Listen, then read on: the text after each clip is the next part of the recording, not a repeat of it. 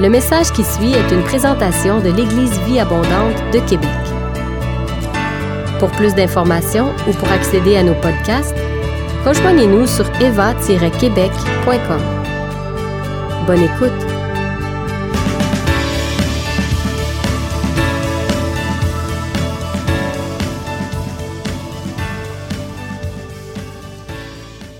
Est donc rendu à notre neuvième message de notre série intitulée Héritier d'une alliance. Et euh, en commençant mon neuvième message, une question quiz pour vous. Vous êtes normalement rendus des experts des alliances, euh, du moins, j'espère au moins vous avoir aidé un petit peu à progresser dans la compréhension des alliances, l'importance des alliances, à quel point tout tourne autour des alliances dans les Écritures, qu'il y a cinq alliances majeures euh, qu'on a vues ensemble et tout ça. Mais là, vous êtes comme, ça, vous êtes vous êtes rendu à un point, j'ai tellement répété à travers la série que vous êtes souvent en mesure de, répondre à des questions. Et j'aimerais vous en poser une ce matin, une question quiz. L'apôtre Paul déclare que Christ est notre Pâque. Dans 1 Corinthiens 5, 7, Christ, notre Pâque, a été immolé. Et pendant des siècles, vous savez sûrement, lors de la Pâque particulièrement, mais également dans les nombreux sacrifices que les Juifs faisaient sous l'Ancienne Alliance, euh, pendant des siècles, ils ont sacrifié des agneaux euh, parce que les gens pratiquaient la loi, ce que la loi demandait, l'Ancienne Alliance, afin que leurs péchés soient pardonnés. Mais aucun agneau de l'Ancienne Alliance n'est ressuscité d'entre les morts. Voici ma question. Pourquoi Jésus, l'agneau qui a été immolé et qui ôte le péché du monde, devait-il ressusciter d'entre les morts? Si ça avait été juste une question de pardon des péchés, Jésus, l'agneau de Dieu, avait seulement besoin de mourir et de répandre son sang sur la croix pour le pardon des péchés et non pas de ressusciter. Ma question n'est pas de savoir pourquoi Jésus est-il ressuscité d'entre les morts, parce que la réponse est claire, parce que la mort ne pouvait pas le garder. Ma question est pourquoi Jésus devait-il ressusciter d'entre les morts?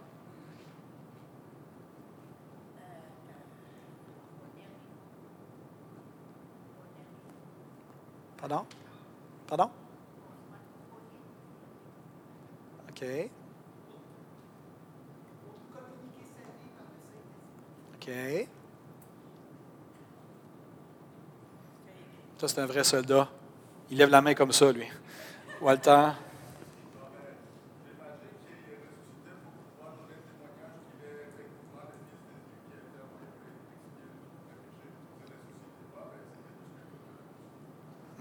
Effectivement.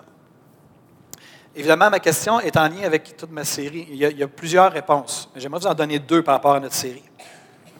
Pourquoi Jésus devait-il ressusciter d'entre les morts? Premièrement, ce n'est pas par ordre d'importance, mais pour, entre autres, contracter et sceller la nouvelle alliance éternelle en son sang. On a vu ensemble que Jésus, lorsqu'il est mort sur la croix, que son sang coulait à la croix, ça dit, c'est ce que la Bible enseigne, que Jésus est monté au ciel avec son propre sang et qu'il est rentré dans le tabernacle céleste et il a offert son sang afin de sceller avec le Père une alliance éternelle dans laquelle on a accès par la foi. Donc Jésus devait ressusciter entre les morts pour qu'il puisse faire tout ça. Une bonne raison de ressusciter entre les morts. On est d'accord? Deuxième raison, et qui est très, très présente dans le Nouveau Testament et qui, parfois pour nous, ça nous est voilé, c'était surtout pour accomplir, la promesse que Dieu avait faite à quelqu'un. Un trône éternel. À qui il avait fait cette promesse-là? À David. Donc, pourquoi Jésus devait-il ressusciter d'entre les morts? C'était afin de s'asseoir sur le trône à la droite de Dieu et d'accomplir la promesse et l'alliance que Dieu avait faite avec David. Il dit un jour, il va y avoir un descendant qui va s'asseoir sur ton trône et ton trône va être assuré pour toujours. Donc, il devait ressusciter pour accomplir l'alliance qu'on appelle davidique, l'alliance de David, afin qu'il soit là pour toujours. Et partout dans les Écritures, à plusieurs endroits dans les Écritures, on peut lire que Jésus était, il va dire, Jésus va dire de lui-même, vous verrez le Fils de l'homme assis à la droite de la puissance de Dieu. Il va dire, euh, l'apôtre Paul va dire aux Colossiens, si donc vous êtes ressuscité avec Christ, cherchez les choses d'en haut où Christ est assis à la droite de Dieu.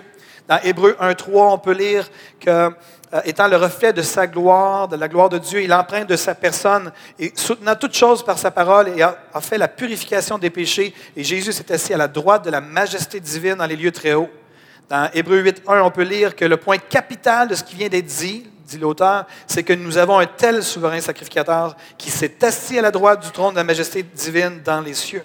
Dans Hébreu 10.12, lui, après avoir souffert, offert pardon, un seul sacrifice pour les péchés, s'est assis pour toujours à la droite de Dieu. Dans Hébreu 12, 2, c'est assis à la droite du trône de Dieu, etc., etc. C'était vraiment quelque chose qui, qui, est très présent, qui était très présent dans la pensée des Juifs du premier siècle, les apôtres, entre autres, et les gens qui étaient vraiment, qui attendaient l'accomplissement des alliances. Euh, donc, c'était vraiment important pour eux. D'ailleurs, c'était un argument et une preuve un accomplissement très important pour les apôtres et les Juifs dans leur prédication. Si vous retournez lire dans le livre des Actes à la Pentecôte, allez relire le, discours de l'apôtre Pierre à l'ensemble des gens après que les gens ont été remplis de l'Esprit, puis ils commencent à prêcher.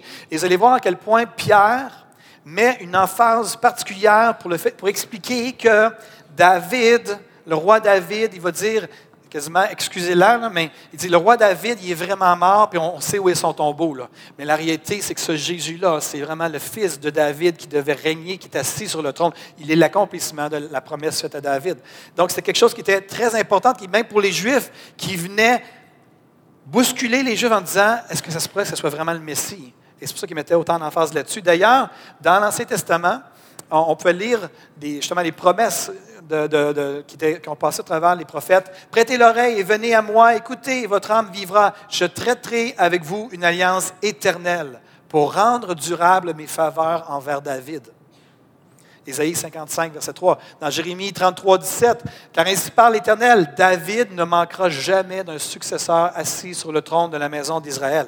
Ce qui est particulier, c'est que Jérémie, le prophète Jérémie, déclare ces paroles-là et quelques jours après, tous les Juifs, tout le, peuple de Juda va être euh, exilé, ils vont partir en déportation, puis il va déclarer ça juste avant. Il va dire, David ne manquera jamais d'un successeur. Puis quelques jours après, tout le monde est déporté et le peuple perd son identité. Euh, du moins en tant que nation réunie. C'est quand même particulier, mais c'est une déclaration prophétique par rapport à Jésus. Donc, le fait que Jésus était celui qui avait accompli l'alliance davidique était au cœur même des prédications des apôtres. C'était quelque chose qui était central. Le jour de la Pentecôte, comme je l'ai dit dans Acte 2, euh, relisez Acte 13 à Antioche dans la synagogue, c'était au, au cœur même des discours des gens, de leur explication de ce que Jésus était vraiment le Messie. Donc Jésus devait ressusciter des morts pour accomplir la promesse que Dieu a faite à David. Ta maison et ton règne seront pour toujours assurés, car ton trône sera pour toujours affermi. 2 Samuel 7, 16. J'aimerais faire une clarification, une rectification par rapport à mon dernier message. Euh, lorsque je me prépare pour mes messages comme ce matin, je prends tout le temps le temps de réviser mes notes, et je me mets à l'écoute du Seigneur, savoir s'il y a des choses que je dois mettre plus d'emphase, ou je dois m'arrêter. Et des fois, je prends des notes et tout ça. Et il y a deux semaines, lorsque j'ai amené mon message, on a parlé ensemble sur les cieux et la terre, hein, la, fameuse expression le ciel et la terre. Car je vous le dis en vérité, tant que le ciel et la terre ne passeront point, il ne disparaîtra pas de la loi un seul iota et un seul, ou un seul trait de lettre jusqu'à ce que tout soit arrivé. Puis on a vu, et je vous ai expliqué que du point de vue historique, ce qu'on va voir entre autres dans les, euh, écrits de Joseph, l'historien, que quand on parle du ciel de la terre, on, est confronté à cause de l'histoire, à cause de ce que Joseph nous explique, que en savoir est-ce que le ciel et la terre, c'était vraiment le ciel et la terre, ou est-ce que c'était le temple? Parce que pour les Juifs, quand on rentrait dans le temple, tout était une représentation du ciel et de la terre dans le temple. L'art, toute l'architecture, c'était le lieu très saint, c'était toutes les choses du ciel qui étaient représentées là, et en dehors du lieu très saint, c'était toutes les choses de la terre, dans l'art, dans l'architecture. Donc, quand les Juifs allaient au temple, ils allaient au ciel et à la terre. C'était un portail, c'était pour eux très évident. Lorsqu'ils ont entendu Jésus dire ça, c'est ma conviction, c'était très, très clair que pour eux, Jésus disait, quand le temple va passer, à ce moment-là, la loi va prendre une autre tournure, parce que ça dit que la loi, il n'y a pas un seul iota qui va disparaître de la loi en question. Et on a vu ensemble toute la question du timing. Tant que le ciel et la terre ne passeront point, il ne disparaîtra pas rien de, la loi, ça va rester comme ça. Fait que là, on s'est posé des questions de quoi qu'il parle au juste et tout, puis est-ce qu'il parle du ciel, de la terre? S'il parle du ciel, de la terre, à ce moment-là, ça veut dire que la loi est éternelle. Mais s'il parlait du temple, que tant que le, temple va être en place, la loi va encore être effective. Mais qu'à partir quand le temple ne sera plus là, la loi ne sera plus effective, là, on tombe dans une autre réflexion. Parce qu'il dit d'ailleurs une petite phrase que je vous ai fait remarquer il y a deux semaines, c'est jusqu'à ce que tout soit arrivé. Mais mon point, c'est que dans ma préparation, il y a deux semaines, le Seigneur avait mis l'emphase sur un verset de l'Évangile de Matthieu que je devais mettre l'emphase. Puis, je savais que je devais en parler, mais je l'ai oublié dans mon message de vraiment mettre l'emphase là-dessus. Et j'embarque dans ma voiture après la réunion, puis mon épouse Christine me dit Ah, elle dit, il y a un verset que tu aurais, peut-être dû mettre, plus appuyer. Elle dit C'est tel verset. C'est exactement le verset que le Seigneur m'avait dit de mettre l'emphase. Donc, Seigneur, je me repens et je, me rattrape maintenant. le Seigneur m'avait mis euh, une emphase sur Matthieu 24, versets 35 et 36. Je vous ai juste donné un petit peu le contexte. Jésus sort du temple, et alors qu'il sort du temple, les disciples disent Regarde comment le temple est magnifique. Et Jésus va répondre dans Matthieu 24, verset 3, il va, verset 2, pardon, il va dire Voyez-vous tout cela, en parlant du temple, je vous le dis en vérité, il ne restera pas ici pierre sur pierre qui ne soit renversée. Et par la suite, ça dit qu'ils s'en vont vers le mont des Oliviers, les disciples et Jésus. Et là, les, disciples sont intrigués là, par ce que Jésus vient de dire en disant Qu'est-ce que tu veux dire que toutes les pierres du temple vont être renversées? C'est quand ça va arriver? C'est quand la fin du monde va arriver et tout ça? Puis il va commencer à tout leur expliquer dans Matthieu 24 euh, qu'est-ce qui va se passer dans les, dans les prochains temps, hein, tout ce qui va se passer et que on doit, nous, en tant qu'enfants de Dieu contemporains 2019, on doit prendre une décision à savoir est-ce qu'il parlait de ce qui s'en vient dans notre futur à nous ou est-ce qu'il a parlé de ce qui s'en vient dans leur futur à eux et qui a pris place entre l'an 30 et l'an 70 et la destruction de Jérusalem. Mais quand on parlait du ciel et la terre ne passeront point, dans ce texte qu'on a à l'écran présentement dans Matthieu 5, c'est un petit peu nébuleux, mais le verset que le Seigneur m'avait dit de mettre l'emphase, c'était sur celui-ci. Le ciel et la terre passeront. Ce n'est pas juste de façon. Jésus été très clair dans le contexte où il, parle de tout ce qui va se passer dans les prochains temps. Il dit Le ciel et la terre vont passer, mais mes paroles ne passeront point. Pour ce qui est du jour et de l'heure, personne ne le sait, ni les anges dans les cieux, ni le Fils, mais le Père seul. Et évidemment, on doit se poser la question à ce moment-ci de quoi il parlait? Puis les théologiens ne sont pas d'accord. Vous êtes, des théologiens, je vous ai invités dans la culture académique dans cette série-là. On a vu toutes sortes de choses historiques, on a vu des choses euh, au niveau de la théologie et tout. Puis c'est encore, ça va être encore le cas ce matin. On va parler encore du côté plus enseignement historique et tout ça. Fait qu'il y a des théologiens qui croient que ce que Jésus a parlé dans Matthieu 24, c'est quelque chose qui est à venir dans notre futur. Donc, la colère de Dieu, des détresses épouvantables, des cataclysmes, des tremblements de terre et toutes ces choses-là. Et vous êtes des Nord-Américains, vous avez assurément entendu parler de toute cette façon de voir-là. Mais il y a d'autres théologiens aussi dans la culture académique qui disent que non, toutes ces choses-là faisaient référence à ce qui se passerait dans les prochaines années. Et ce que Jésus a dit dans Matthieu 24, c'est toutes ces choses-là vont prendre place dans cette génération-ci. Donc, ça, c'est un autre point de vue. Et les autres font référence au fait que c'est toutes les choses qui ont précédé la destruction de Jérusalem. Et là, à ce moment-là, c'est qu'il faut aller voir dans l'histoire pour dire est-ce que ces théologiens-là ont raison ou non de dire ce qu'ils disent là? Et c'est à nous, d'après ça, de faire, avec nos recherches, de dire OK, est-ce que je crois ça ou je ne crois pas ça? Est-ce que je crois que c'est dans mon futur ou non? Et on va en parler un peu plus en détail. Mais mon point ici, c'est que l'enlèvement, on peut penser que quand Jésus dit euh, pour ce qui est du jour et de l'heure, personne ne le sait, ni les anges des cieux, ni le Fils, mais le Père seul. Fait que là, il faut se poser la question, est-ce qu'il parle de l'enlèvement ou est-ce qu'il parle de la destruction de Jérusalem et de la surprise qu'ils ont vécue en 70 lorsque les Romains sont arrivés par surprise, qui ont encerclé Jérusalem la fin de semaine de la Pâque et qu'ils ont été enfermés alors que plein de Juifs étaient venus pour là, et qui étaient à Jérusalem pour fêter la Pâque. Ils ont été entourés à ce moment-là par surprise. Ils ont été pris, faits prisonniers à l'intérieur de, de, de cette ville-là. Donc, à vous de lire de faire vos recherches à ce niveau-là et d'arriver à votre propre conclusion. Est-ce que vous avez pris le temps de lire le document qu'on vous a fait parvenir il y a deux semaines? Est-ce qu'il y a des gens qui l'ont, lu? Est-ce qu'il y a des gens qui ont arrêté leur lecture en cours de route? Non, hein? C'était quand même. Je tiens à vous rappeler que ce document-là qu'on a envoyé il y a deux semaines, c'est un, document qui a été écrit par euh, Eusèbe de Césarée, un père de l'Église qui a vécu dans les années 300 ces, écrits historiques ont une importance capitale pour la connaissance des trois premiers siècles de l'histoire de l'Église chrétienne. Et puis, euh, était quelqu'un de vraiment euh, crédible. C'était à la fois un historien de l'Église, de l'histoire de l'Église au troisième siècle. C'était un excellent théologien. C'était un excellent exégète, c'est-à-dire un spécialiste dans l'interprétation des textes bibliques. C'était un apologète, c'est-à-dire quelqu'un qui défendait la foi au moment où il vivait. C'était aussi un agiographe. Est-ce que vous savez c'est quoi un agiographe? Moi non plus, je ne savais pas. J'ai dû chercher c'était quoi un agiographe. C'est quelqu'un qui a écrit sur la vie et ou de l'œuvre des saints qui l'ont précédé. Donc, Eusèbe de Césarée a écrit et a parlé de cette dimension-là, de la destruction de Jérusalem en l'an 70, en rapportant les propos de Joseph, l'historien. Joseph était, euh, vous pouvez faire des recherches aussi sur qui était Joseph. Joseph était vraiment un, homme parmi la haute société juive. C'était un juif.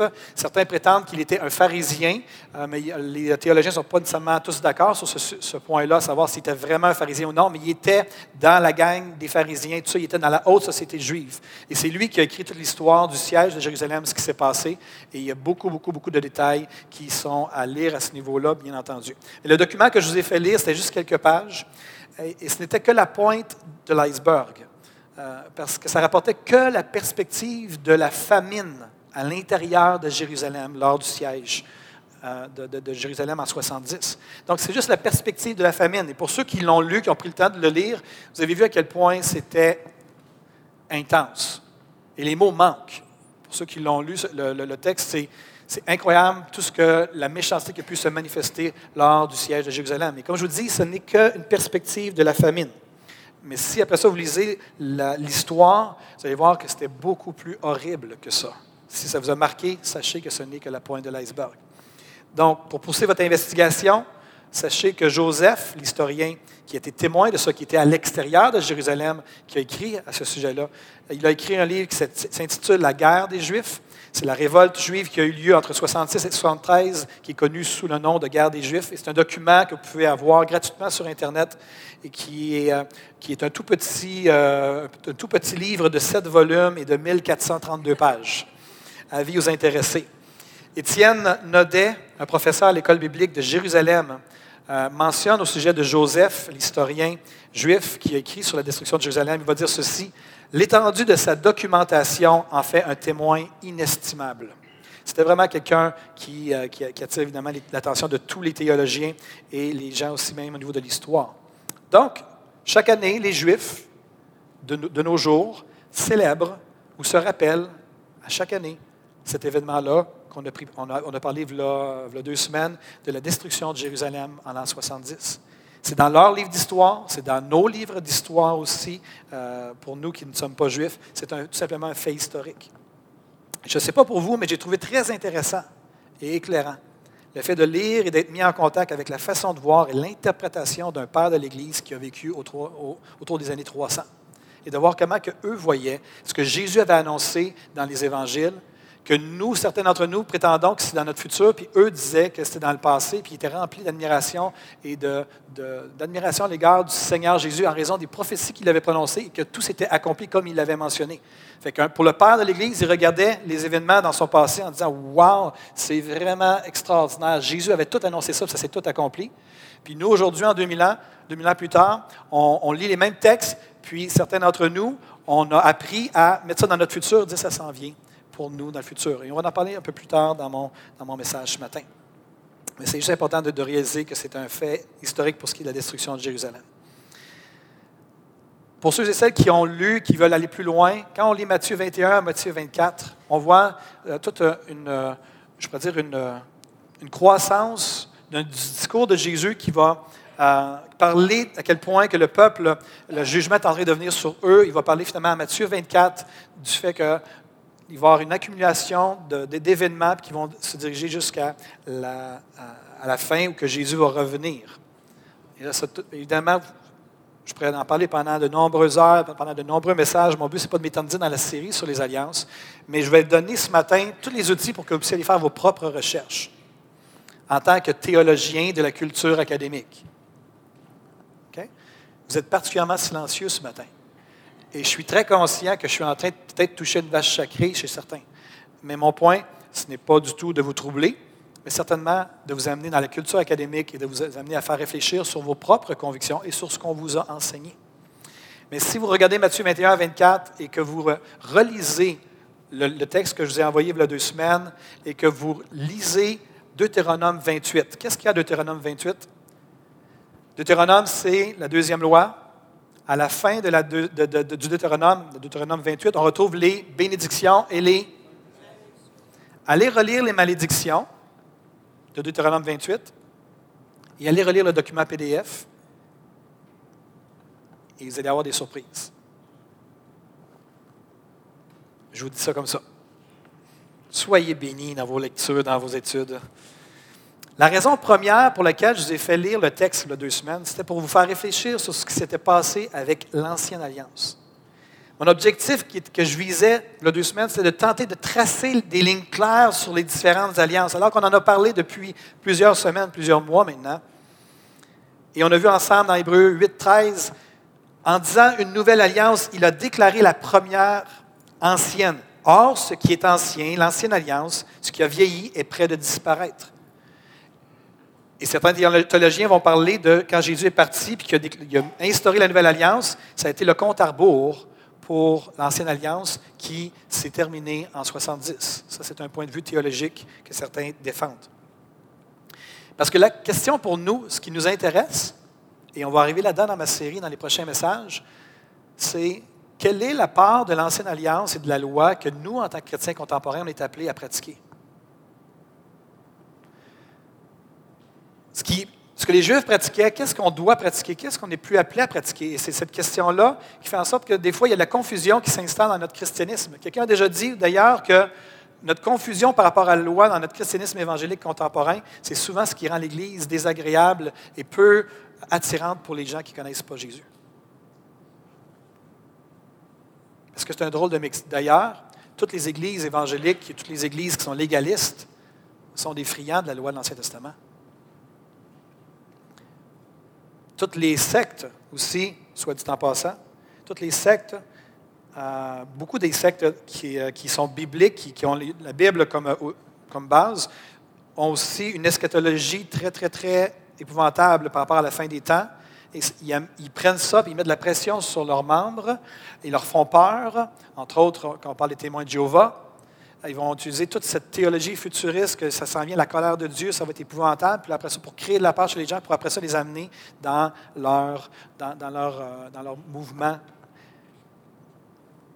Une pensée comme ça. L'Ancienne Alliance n'aurait jamais disparu, soit dit en passant, si le temple n'avait pas été détruit. Si le temple était encore aujourd'hui là, il y encore, les Juifs seraient encore là en train de pratiquer l'Ancienne Alliance. Est-ce que tout le monde réalise cette dimension-là? Jésus et le Père se sont mis d'accord pour venir sur cette terre, car Dieu a tant aimé le monde qu'il a donné son Fils unique. Ensemble, ils, se sont concertés pour dire, on va aller chercher, on va contracter une alliance éternelle pour le salut des gens. Mais il fallait mettre un terme à l'ancienne alliance, qu'elle soit pour que les Juifs puissent allumer et dire Waouh, c'est ça la nouvelle voie, c'est la promesse faite à Abraham, c'est l'accomplissement fait à David, et on doit aller dans ce sens-là. Et c'est la nouvelle alliance en Jésus. Encore aujourd'hui, il y a des gens, des Juifs qui ne croient pas en Jésus. Encore aujourd'hui, parmi les chrétiens aussi, il y a une forme d'adulation à l'égard des Juifs et des pratiques de l'Ancienne Alliance. Et ça fait partie de nos courants évangéliques protestants particulièrement. Et évidemment, ma série va commencer à vous faire réfléchir sur ces aspects-là et euh, vous allez arriver à vos propres conclusions à vous. Suite à la destruction de Jérusalem et de son temple en 70, l'Ancienne Alliance n'a plus jamais été pratiquée pleinement. Depuis 2000 ans, pensez-y, depuis 2000 ans, les descendants d'Aaron ne servent plus dans le temple. Il n'y a plus de sacrifice dans le temple. Il n'y a plus de coffre de l'alliance. Il n'y a plus de lieu très saint.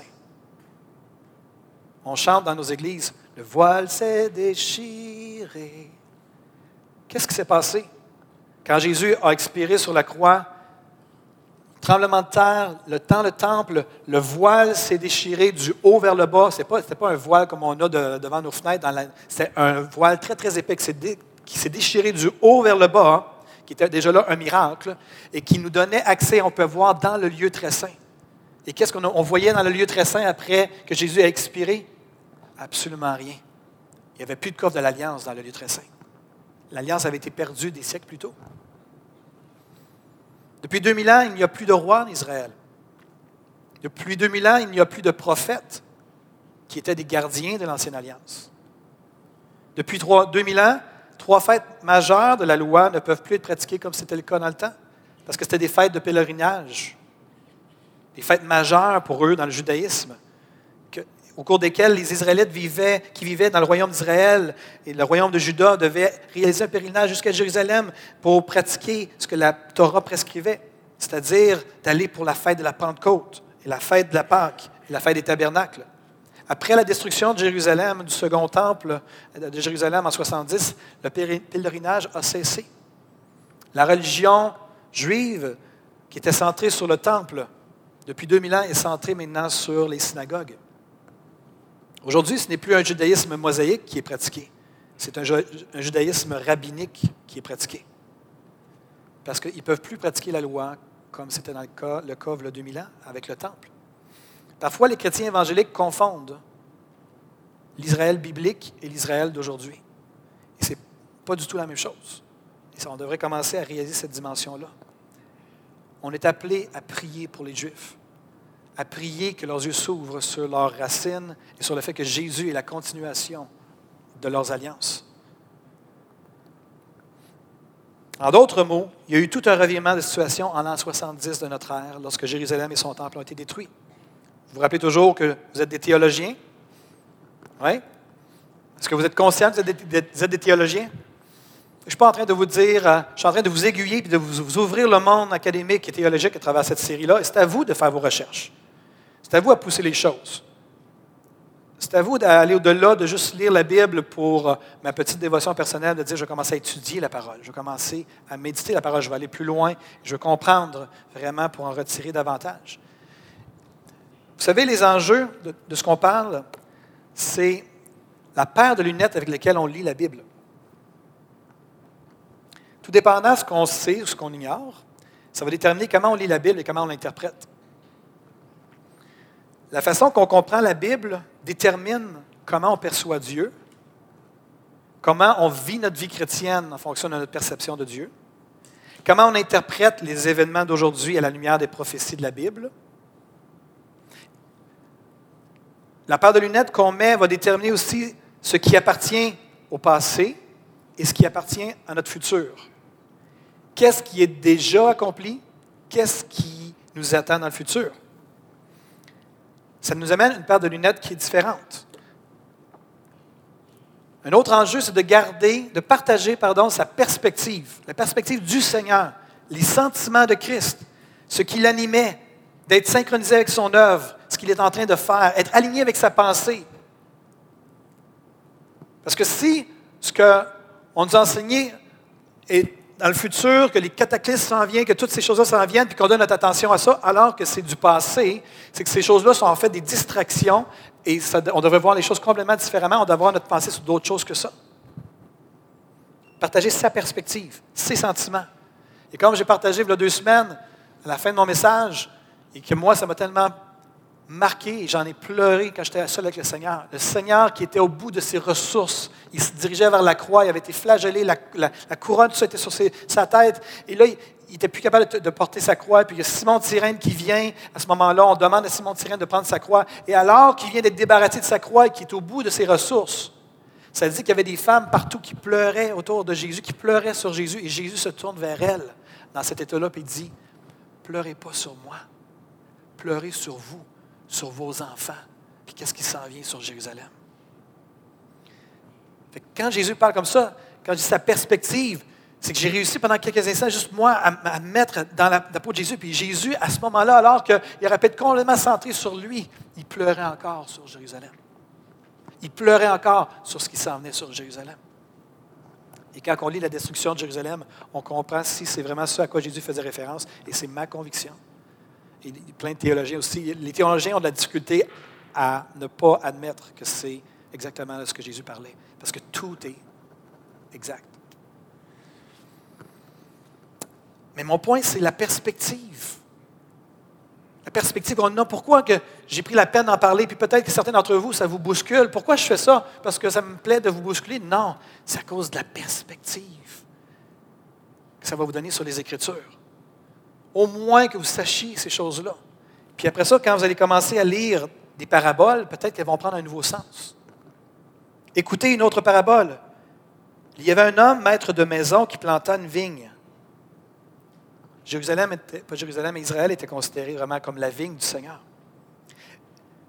Cet homme-là l'entoura d'une haie, il creusa un pressoir et bâtit une tour, puis l'afferma des vignerons et quitta le pays. Lorsque le temps de la récolte fut arrivé, il envoya ses serviteurs vers les vignerons pour recevoir le produit de sa vigne. Les vignerons, s'étant saisis de ses serviteurs, bâtirent l'un, tuèrent l'autre et lapidèrent le troisième. À quoi il fait référence ici? Il fait référence au prophète. Il envoya encore d'autres serviteurs, en plus grand nombre que les premiers. Et les vignerons les traitèrent de la même manière. Enfin, il envoya vers eux son fils, en disant, Ils auront du respect pour mon fils. Mais quand les vignerons virent le fils, ils dirent entre eux, Voici l'héritier, venez, tuons-le et emparons-nous de son héritage. Ils se saisirent de lui, le jetèrent hors de la vigne. Ils se saisirent de lui, le jetèrent hors de la vigne et le tuèrent. Maintenant, lorsque le maître de la vigne viendra, que fera-t-il à ces vignerons? Ils lui répondirent, Il fera périr misérablement ces misérables, et il affermera la vigne à d'autres vignerons qui lui en donneront le produit au temps de la récolte. On a même droit à une musique céleste pour aller avec ça. C'est pourquoi je vous le dis, écoutez bien ça. il fera périr misérablement, ça c'est les gens qui répondent à Jésus à sa parabole. Ils vont dire, il va faire périr misérablement ces misérables. Il affermera affermera la vigne à d'autres vignerons qui lui en donneront le produit au temps de la récolte. Et Jésus va dire, c'est pourquoi je vous le dis, le royaume de Dieu vous sera enlevé et sera donné à une nation qui en rendra les fruits. C'est qui ça? C'est nous autres. Après avoir entendu ces, paraboles, les principaux sacrificateurs et les pharisiens comprirent que c'était d'eux que Jésus parlait. Ils cherchaient à se saisir de lui, mais ils craignaient la foule parce qu'elle le tenait pour un prophète. Jésus, prenant la parole, leur parla de nouveau en parabole et dit Le royaume des cieux est semblable à un roi qui fit des noces pour son fils. Il envoya ses serviteurs appeler ceux qui étaient invités aux noces, mais ils ne voulurent pas venir. Il envoya encore d'autres serviteurs en disant Dites aux conviés, voici, j'ai préparé mon festin, mes, bœufs, mes bêtes grasses sont tués, tout est prêt, venez aux noces. Mais sans s'inquiéter de l'invitation, ils s'en allèrent. Celui-ci a son champ, celui-là son trafic. Et les autres se saisirent des serviteurs et les outragèrent et les tuèrent. Le roi fut irrité il envoya ses troupes, fit périr ses meurtriers et brûla leur ville. Alors il dit à ses serviteurs, les noces sont prêtes, mais les conviés n'en étaient pas dignes. Allez donc dans les carrefours et appelez aux noces tous ceux que vous trouverez. Ses serviteurs allèrent dans les chemins, rassemblèrent tous ceux qu'ils trouvèrent, méchants et bons, québécois, et la salle des noces fut pleine de convives. Mon point est celui-ci. Pourquoi je vous parle de toutes ces choses-là que je vous invite dans la culture académique? C'est pour vous dire, L'enjeu, c'est votre perspective sur les Écritures. L'enjeu, c'est d'éviter les fausses théologies et les distractions. L'enjeu, c'est de ne pas ignorer l'histoire qui est derrière nous. lorsqu'on tente d'interpréter un texte biblique d'il y a 2000 ans, c'est important de connaître l'histoire qui nous sépare de ce texte biblique-là. Parce que tu vas prendre la prophétie qui est déjà accomplie. Si tu, ignores l'histoire, tu vas prendre la prophétie qui est déjà accomplie, tu vas la mettre dans ton futur à toi, et tu vas en faire une, une attente et une espérance. Alors que cette même prophétie est censée faire émerger dans ton esprit, si elle est du passé, c'est censé faire émerger dans ton esprit de l'adoration, de l'admiration, de la reconnaissance. C'est censé fortifier ta foi et même peut-être mettre dans ton cœur un élément de crainte et d'un profond respect pour Dieu. Comme j'ai dit, c'est l'enjeu, c'est la perspective sur les Écritures. Comment on fait pour savoir si une prophétie s'est bel et bien réalisée? On consulte l'histoire. L'enjeu, c'est la paire de lunettes avec laquelle on lit les Écritures. Je suis conscient, à travers cette série-là, que vous connaissez l'expression que j'ai ouvert une canne de verre une canne de verre. Vous connaissez l'expression? To open a can of worms. C'est-à-dire que tu ouvres une canne, puis l'hiver commence à sortir dans tous les sens. Puis là, ça amène toutes sortes de réflexions, ça amène toutes sortes de questionnements, de dire de, les implications sont nombreuses. Et j'ai l'intention d'en explorer certaines avec vous, mais pas toutes, parce qu'on ne veut pas passer euh, on ne veut pas être non plus à héritier d'une alliance 82 quand Jésus va revenir, vous comprenez? On, veut juste pouvoir aussi passer à autre chose. Mais ce que j'aimerais faire ce matin, parce que c'est sûr que toutes les réflexions sur nos alliances nous amènent à nous questionner sur la question eschatologique, la fin des temps. Qu'est-ce qui est dans notre futur? Qu'est-ce qui est dans notre passé? J'aimerais juste vous amener dans le monde académique en vous disant qu'il y a cinq positions sur la fin des temps. Et j'aimerais juste vous pister et vous irez faire vos propres recherches par la suite si vous le désirez. Il y a cinq système d'interprétation eschatologique pour la fin des temps. Premièrement, il y a ce qu'on appelle l'idéalisme. ce, ce système d'interprétation-là est écrit il y a 100 ans en arrière. Il n'y a pas vraiment de champion aujourd'hui dans la culture académique pour défendre ce point de vue-là. Euh, c'est un point de vue qui a vraiment plus beaucoup d'influence aujourd'hui, qui n'est plus vraiment euh, adopté. Il y a peu de gens qui croient dans l'idéalisme. Il y a l'historicisme, qui était très populaire au temps de la réforme des années 1500, quelques siècles en arrière. Et ce point de vue était une réaction à l'Église catholique. Ce point de vue-là a émergé en réaction à l'Église catholique. Et ce point de vue-là soutenait, entre autres, que le pape était, l'antéchrist. Évidemment, aujourd'hui, on n'entend plus du tout parler de ça dans nos églises évangéliques. Euh, c'est une blague, mais euh, ça circule dans nos milieux évangéliques. C'était le point de vue le plus populaire dans les années 1500. ce point de vue-là a beaucoup euh, moins d'influence, par contre, aujourd'hui, mais on entend encore parler des gens qui pensent que le, catholicisme et le pape est l'antéchrist. Il y a une troisième position c'est le prétérisme ou l'hyper-prétérisme. Des fois, dans le milieu académique, on l'appelle le prétérisme plein. C'est ces gens qui adoptent ce point de vue-là croient que tout est dans le passé, que tout est dans le passé pour ce qui concerne les choses, quand on lit la parole, que tout est accompli. Tout est accompli. Et soit dit en passant, le prétérisme, écoutez bien ce que je vais dire là, s'il y a une chose que vous retenez dans mon message, retenez ce que je vais dire là, la nuance qui est là.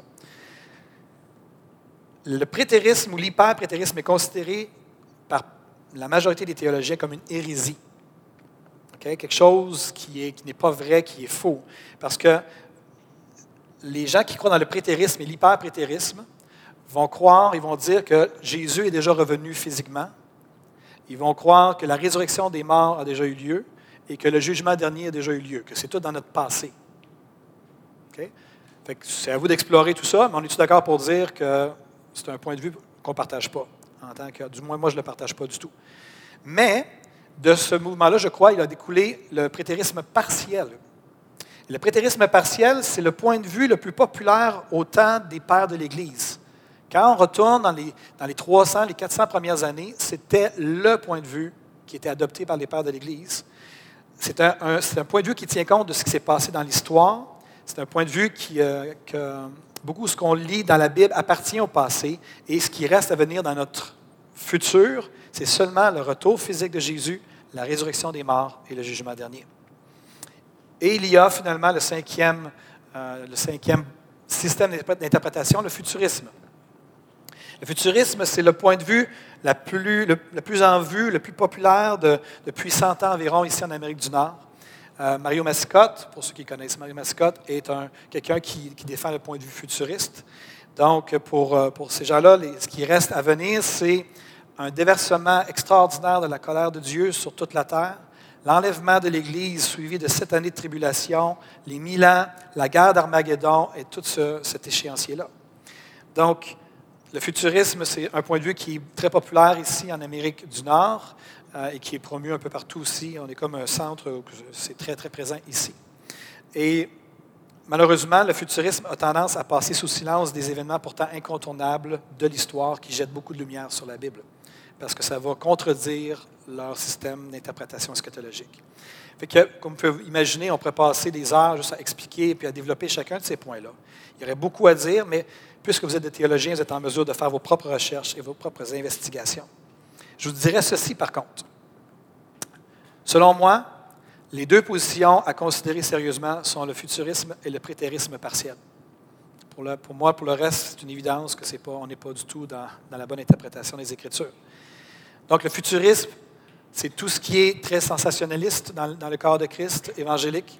Ça nourrit l'intérêt en raison de la peur, de tout ce qui est les, théories conspirationnistes qui s'en viennent, que le gouvernement mondial, les puces dans le front, les mains droites, le gouvernement mondial, l'antéchrist, la marque la bête, etc. C'est tout dans le futurisme, c'est ça qu'on trouve ça. Euh, et le prétérisme partiel, les autres, c'est vraiment qui disent ces choses-là, c'était des choses qui appartenaient au premier siècle dans le prétérisme partiel. Donc, si vous faites des recherches sur Internet, souvent ce qui est arrivé pour les gens, c'est que les gens ont commencé à entendre des gens qui ont commencé à entendre parler du prétérisme, ils ont commencé à faire des recherches. Mais en faisant des recherches, ils tombent sur le prétérisme ou l'hyper-prétérisme, qui est une hérésie. Donc, si vous voulez faire des recherches pour comparer deux positions qui, qui, sont intéressantes au point de vue théologique et académique, allez voir le prétérisme partiel et le futurisme pour faire vos propres recherches. Le prétérisme partiel, c'est le point de vue de la forte majorité des pères de l'Église. C'est le point de vue aussi en train de gagner beaucoup de supporters présentement dans le corps de Christ. Il y a en Amérique du Nord, moi je vis là, et dans le monde académique et dans le monde populaire, il y a beaucoup d'encre, il y a beaucoup de textes sur Internet qui circulent sur ce sujet-là. Il y a des gens qui, redoutent et qui euh, ont vraiment peur de la montée et la popularité croissante du, euh, du prétérisme partiel. Et euh, il y a beaucoup de choses, c'est là dans la culture populaire que ce n'est pas tout le temps Jojo. toutes sortes de termes qui sont sortis, des hérétiques, faux enseignements, faux enseignants, faux prophètes, etc. Mais alors que quitter cette sorte, aller du côté de l'académique, aller lire, étudier des points de vue, lisez la parole, posez des questions et faites votre propre tête sur ce sujet-là. Vous allez trouver des débats sur YouTube dans le milieu académique entre le prétérisme partiel et le, et le futurisme. Les gens vont débattre leur point de vue euh, avec respect, tout ça, avec la Bible euh, ouverte. C'est à vous de regarder ça. Vous allez pouvoir faire euh, votre, votre, votre, votre tête là-dessus. Puis là, j'imagine qu'il y a des gens qui se disent puis toi, Pasteur Benoît, c'est quoi ton point de vue? Moi, j'aime Jésus. Ça, c'est mon point de vue. Et je me suis questionné à savoir, est-ce que je devrais prendre position ou non? Est-ce que je devrais juste rester neutre? Mais je pense qu'à travers ce que je vous ai partagé, euh, ça transpire un petit peu de, où je me, tiens. Je vais vous, juste vous lire ma position. J'espère ne pas faire les manchettes sur Internet. Euh, bien que, je crois qu'il y a un temps qui va venir pour ça, bien que je n'ai pas eu le temps d'étudier dans les moindres recoins le sujet, je peux vous dire que personnellement, je trouve que le prétérisme partiel est plus solide au point de vue de l'herméneutique historico-contextuelle et qui jette beaucoup de lumière sur plein de passages des Écritures qui étaient pour moi obscurs autrefois. Je, ne me décrirais pas comme un prétériste, car je n'ai pas terminé mes propres investigations, mais je crois par contre, que le point de vue du prétérisme partiel, j'ai bien dit partiel, se doit d'être plus connu dans nos milieux évangéliques afin que les enfants de Dieu soient à même de faire leur propre choix. Et c'est pour ça que je, fais ce que je fais présentement à l'Église vie abondante. Je l'ai déjà dit et je le redis encore ce matin, et je pense que c'est pertinent. Pour moi, un bon théologien, une bonne théologienne, c'est un individu qui connaît les différents points de vue théologiques et qui en vient à une conviction personnelle et qui, choisit de s'abstenir de mépriser les frères et les sœurs qui ne croient pas la même chose que lui ou qu'elle. Je n'ai aucun problème avec les divergences d'opinion. J'ai appris à un moment donné dans ma vie qu'on peut être d'accord sur le fait qu'on n'est pas d'accord et que ce n'est pas la fin du monde. Mais en même temps, j'aime les, débats, j'aime échanger. Et si vous, si vous pouviez être une petite souris qui vient des fois euh, autour de la table à l'espace du Abondante, quand tout le staff est ensemble, vous seriez intéressé d'entendre qu'on n'a pas tous des points de vue identiques sur la théologie. Et on échange. L'eschatologie, donc, moi je tends plus vers le prétérisme partiel. J'ai été futuriste toute ma vie, j'ai grandi avec la théologie de Mario Mascotte. C'est la seule chose que j'avais entendue une voix eschatologique de toute ma vie chrétienne.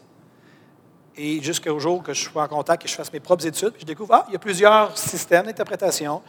Puis il y en a deux qui sont, qui sont valables, qu'on peut étudier, puis on étudie ça tout simplement. Et là, après ça, on doit prendre une décision vers où on se situe, comment on voit ça. Et euh, pour ceux euh, qui, qui, connaissent l'Église abondante depuis un certain temps, vous savez qu'on fait partie des Assemblées Pentecôte du Canada. Une grande fraternité d'Église protestante évangélique, c'est notre fraternité d'Église. Je suis extrêmement fier de faire partie de cette famille d'Église-là. Très fier. Je trouve que c'est une super belle fraternité d'Église. Je la trouve humble, sage, je la trouve euh, agréable. Ils sont bien structurés, ils ont à cœur la mission. On a des missionnaires. C'est impressionnant tout ce qu'on peut accomplir ensemble à travers les nations, à travers les APDC. Je suis fier d'être un, détenteur de l'aide d'accréditation. Je suis un pasteur des APDC. Et l'année dernière, au mois de mai, je suis allé à Victoria pour la conférence générale. Et euh, pas parce que c'était à Victoria, mais j'ai découvert Victoria pour la première fois, c'est magnifique. Et, euh, mais ce qui m'intéressait, il y avait deux choses qui m'intéressaient. C'est qu'on était en train de réviser nos énoncés des croyances fondamentales sur deux points. Sur la question du signe initial du baptême de l'Esprit, du Saint-Esprit, et deuxièmement, sur l'eschatologie. Et j'ai trouvé ça extrêmement intéressant de m'asseoir là, alors qu'on était des centaines de pasteurs des APDC, d'entendre ce que nos théologiens qu'on a mobilisés dans un comité de révision de, nos énoncés des croyances fondamentale, autrement dit notre théologie. il y a des théologiens des APDC qui ont été mobilisés dans un comité de réflexion. Et à la conférence générale, ils nous ont communiqué quel était le nouvel énoncé euh, pour les, énoncés de décroissance fondamentale. On m'a dit, on changerait nos anciens énoncés pour ce nouvel énoncé-là.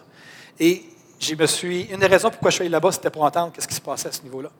c'est vraiment intéressant. Je épargne tous les détails, on ne commencera pas à lire ça, mais c'est des gens qui sont intéressés. Euh, on pourra vous faire parvenir où ils en sont rendus dans leur réflexion. Mais ce que j'aimerais vous faire remarquer, par contre, c'est que dans l'ancien énoncé, on était, c'était la question des tribulations, de, toutes sortes de choses par rapport au futur. C'est du futurisme. Puis dans, ce que j'ai remarqué dans le nouveau euh, énoncé, c'est qu'il n'y a plus de mention de tribulation, de colère de Dieu, de bataille d'Armageddon, d'Antéchrist et de résurrection d'Israël, de restauration pardon, d'Israël sur son territoire, dans nos énoncés aux APDC. Et si les gens qui veulent consulter ça, je peux vous faire part de, tout ça, c'est prêt. Et euh, est-ce a des gens qui, suite à mon message jusqu'à maintenant, euh, mon message de ma série, que vous aimeriez aller plus loin dans vos investigations personnelles? Juste lever la main, là. Parce que je me pose la question, est-ce qu'on envoie le courriel à tout le monde pour les différents documents ou est-ce que je l'envoie juste à quelques personnes? Donc, juste lever la main encore une fois. Je pense que je vais faire un coup à Christine. Envoyez tout un courriel à Christine avant de vous envoyer le lien. Je vous ai préparé des documents pour que vous puissiez continuer vos propres investigations théologiques. Donc, euh, euh, on va l'envoyer de façon générale à tout le monde. Pourquoi je vous ai parlé de tout ça? Pourquoi je vous ai parlé de tout ça? Puis là, on va fermer sur la question de l'eschatologie, on ferme ça ce matin. Quand je dis ce matin dans, mes messages, vous avez des questions, on peut en parler ensemble, mais je ferme ça ce matin. Je suis conscient que pour certains d'entre nous, et euh, peut-être vous êtes ici pour la première fois ce matin, vous dites de quoi il parle au juste. Puis là, pour vous, là, je, suis en train de parler d'un sujet qui est complètement au-dessus de votre tête. J'en suis profondément désolé. Mais c'est vraiment pertinent pour la majorité des personnes qui sont assises dans, ce, dans ce, lieu. Il y a quelques temps, j'étais assis avec des pasteurs, euh, une gang de pasteurs, et puis euh, ils ont posé une question. Des fois, entre pasteurs, on parle de choses pratico-pratiques du ministère. Puis quelqu'un a posé la question comment on deal avec la critique dans l'Église? On parlait de vous quelqu'un pose la question à ce niveau-là, comment on deal avec la critique dans l'Église? Puis là, ils ont commencé à échanger, puis là, mon cœur commençait à être irrité à l'intérieur. Puis là, à un moment donné, j'ai pris la parole, j'ai expliqué au pasteur, j'ai dit, écoutez, j'ai dit, la celle-ci, là. Le monde a changé. Nos frères et nos sœurs dans nos églises, nos brebis, nos gens qui sont dans nos églises, c'est des gens qui ont ce qu'on appelle une connexion Internet.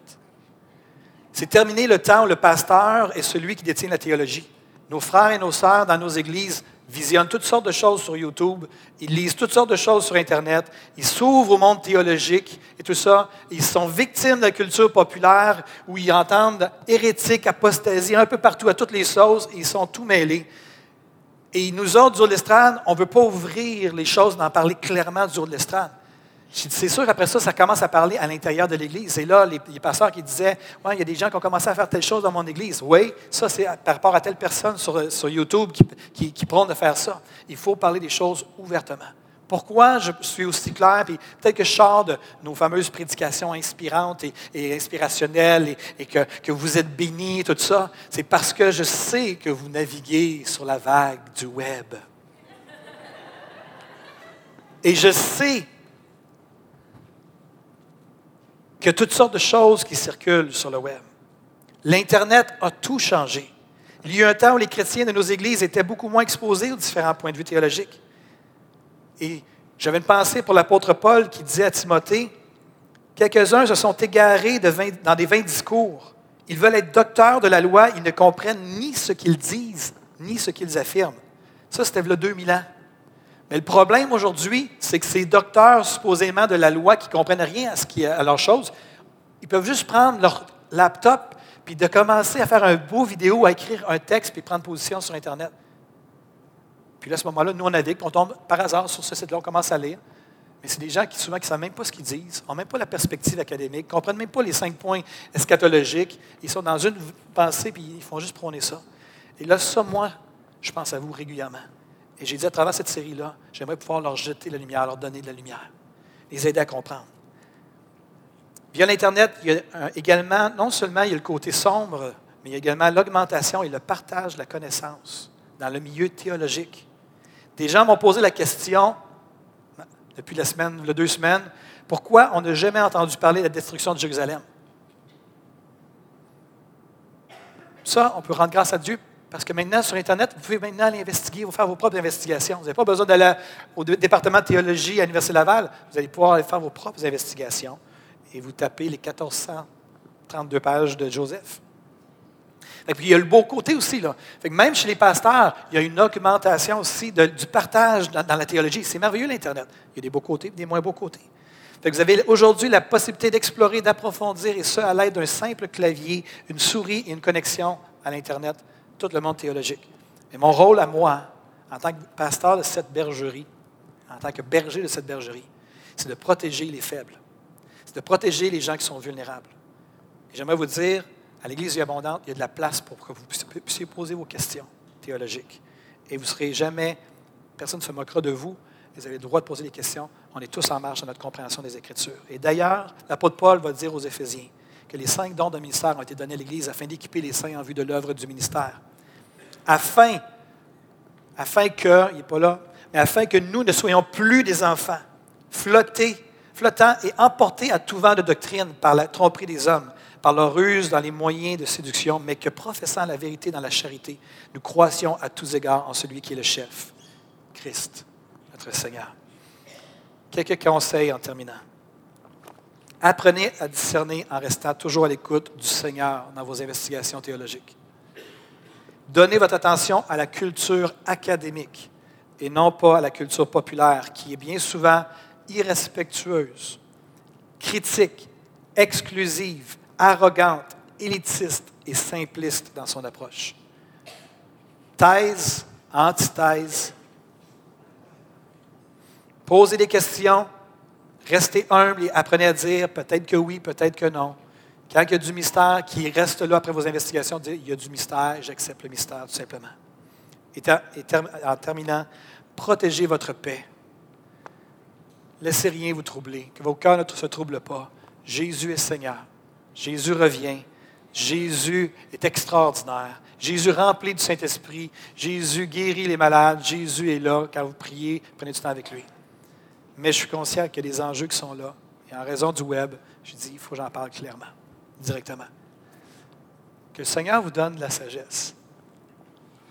Et il y a peut-être des gens qui disent Ah, là, je pensais que pas Pasteur Benoît nous parlait des choses comme ça. Puis là, vous êtes peut-être tenté de me rejeter. Je vous aime pareil. C'est ça la culture académique. Est-ce que je peux prier pour vous? Seigneur, merci.